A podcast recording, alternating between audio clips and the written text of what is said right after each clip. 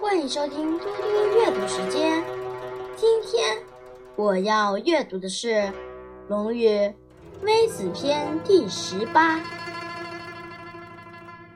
佚名，伯夷，叔齐，于仲，佚义，朱张，柳下惠，少年。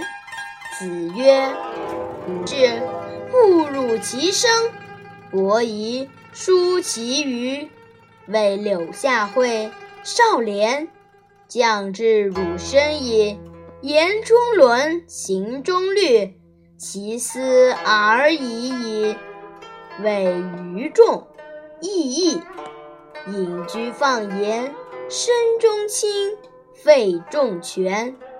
我择异于世，无可无不可。自古隐逸之士有伯夷。叔齐、于仲、一益、朱张、柳下惠、少年。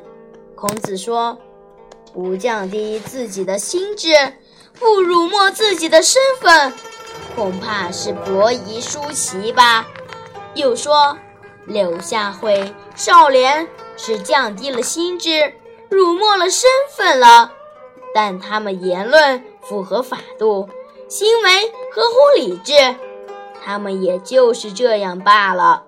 又说，愚众一意隐居不仕，不谈世事，洁身符合清白的原则，器官符合权宜之计。我却与这些人不同，没有什么可以，也没有什么不可以的。